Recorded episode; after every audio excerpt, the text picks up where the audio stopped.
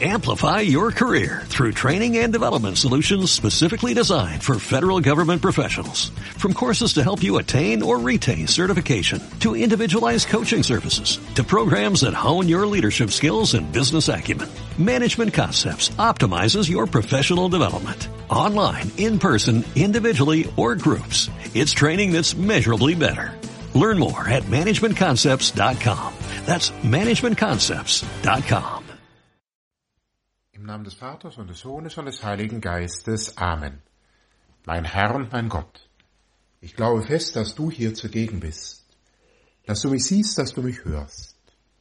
Ich bete dich in tiefer Ehrfurcht an. Ich bitte dich um Verzeihung für meine Sünden und um die Gnade, diese Zeit des Gebetes so zu halten, dass sie mir Frucht bringt. Maria, meine unbefleckte Mutter, heiliger Josef, mein Vater und Herr, mein Schutzengel bittet für mich. Zu manchen Zeiten des Kirchenjahres stehen uns bestimmte Geheimnisse unseres Glaubens in besonderer Weise vor Augen.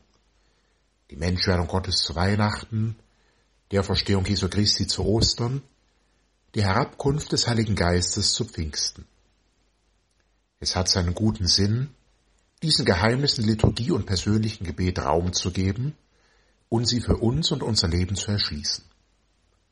Umgekehrt sollte uns das aber nicht dazu verleiten, uns damit nur zu jenen Zeiten zu befassen, an denen das Geheimnis eben dran ist, und dann bis zum nächsten Mal gewissermaßen abzuhaken.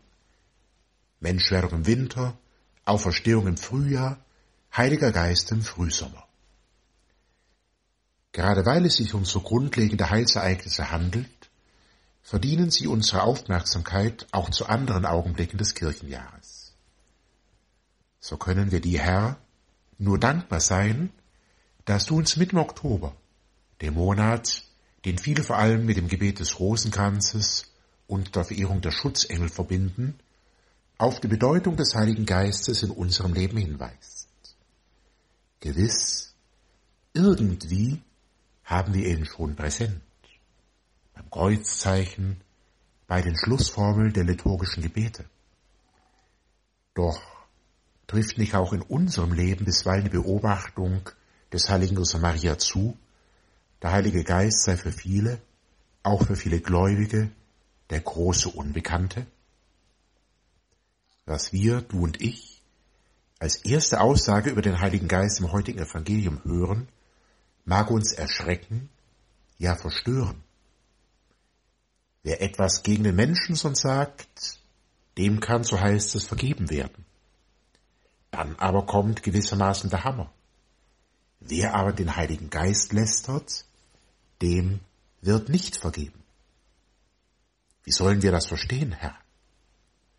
Ist der Heilige Geist etwa wichtiger als du selbst? Eine Art Oberhaupt in einer göttlichen Hierarchie? Und dieses apodiktische dem wird nicht vergeben. Wie verträgt sich das mit deiner Botschaft von Vergebung und Barmherzigkeit? Selbst das Alte Testament ist nicht so streng.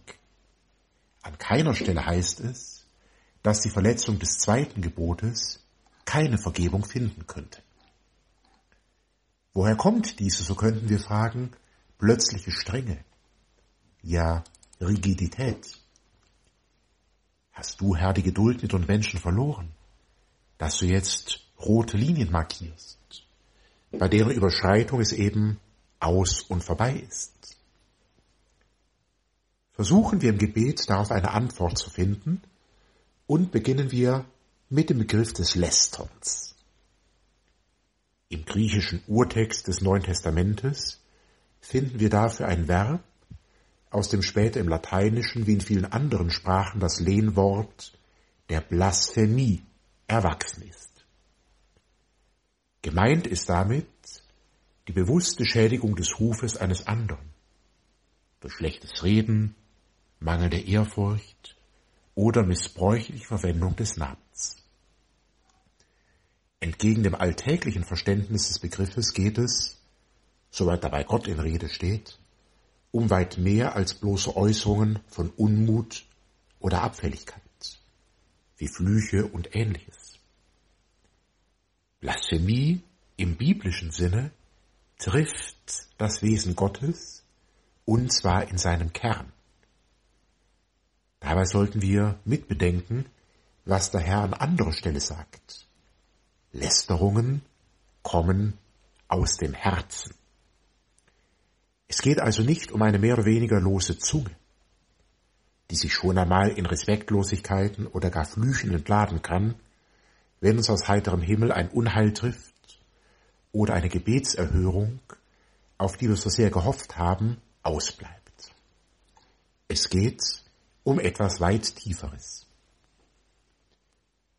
Wer die Kraft des Höchsten, so bezeichnet der heilige Lukas den Heiligen Geist bei der Verkündigung der Wort Jesu an Maria, lästert, sie bewusst herabsetzt, spricht Gott ab, Gott zu sein, und zwar in allen seinen Eigenschaften, der Allmacht, der Güte und vor allem des Erbarmens. Die in den Katechismen der Kirche so bezeichnete Sünde gegen den Heiligen Geist besteht darin, dass sie das von Gott in Jesus Christus durch seinen Heiligen Geist angebotene Heil zurückweist. Sie weigert sich absichtlich, das Erbarmen, das Gott uns wieder und wieder anbietet, anzunehmen. Sie verharrt in der Verhärtung des Herzens und lehnt jede Reue ab. Das Problem ist also nicht Gott, der angesichts unserer Sünden beleidigt wäre, und sich jetzt eben rächen wollte. Nein, das Problem sind wir. Wenn wir das Erbarmen, das Gott uns verheißt und anbietet, nicht durch Reue und Umkehr annehmen wollen. Bitten wir den Herrn um diese Haltung der Reue, die einschließt, ihn als Gott ernst zu nehmen und anzuerkennen.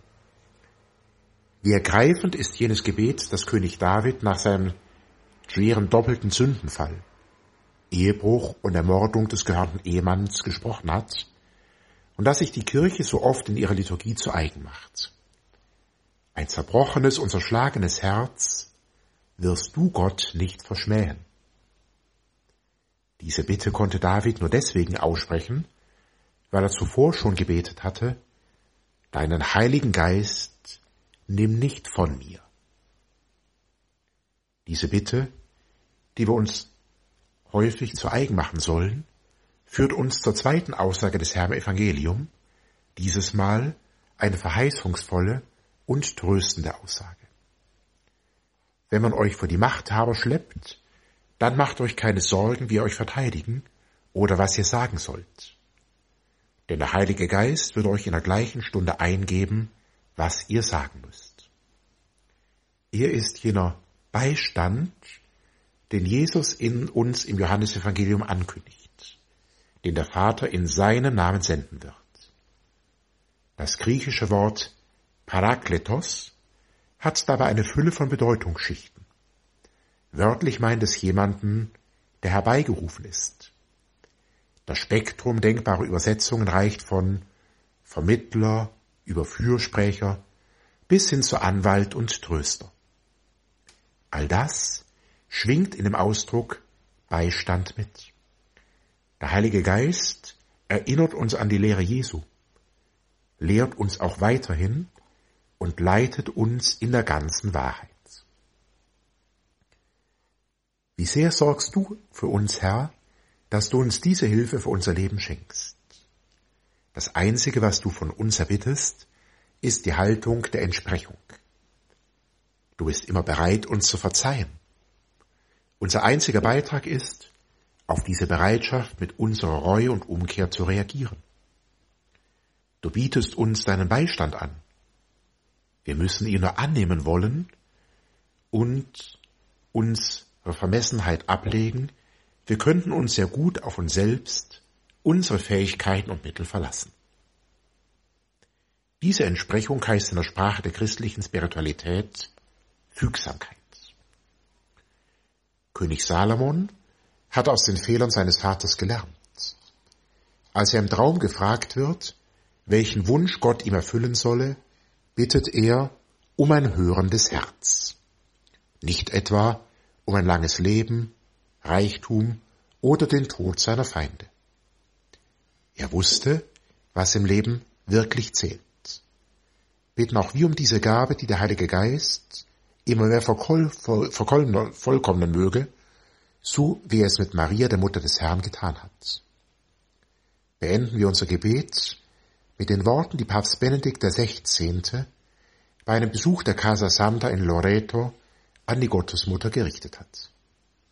Maria, die du in Nazareth mit Jesus wohntest, präge unserem Leben deine Gefühle ein, deine Fügsamkeit, dein hörendes Schweigen und lass das Wort in Entscheidungen wahre Freiheit erblühen.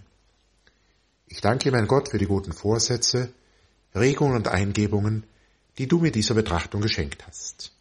Ich bitte dich um deine Hilfe, sie zu verwirklichen.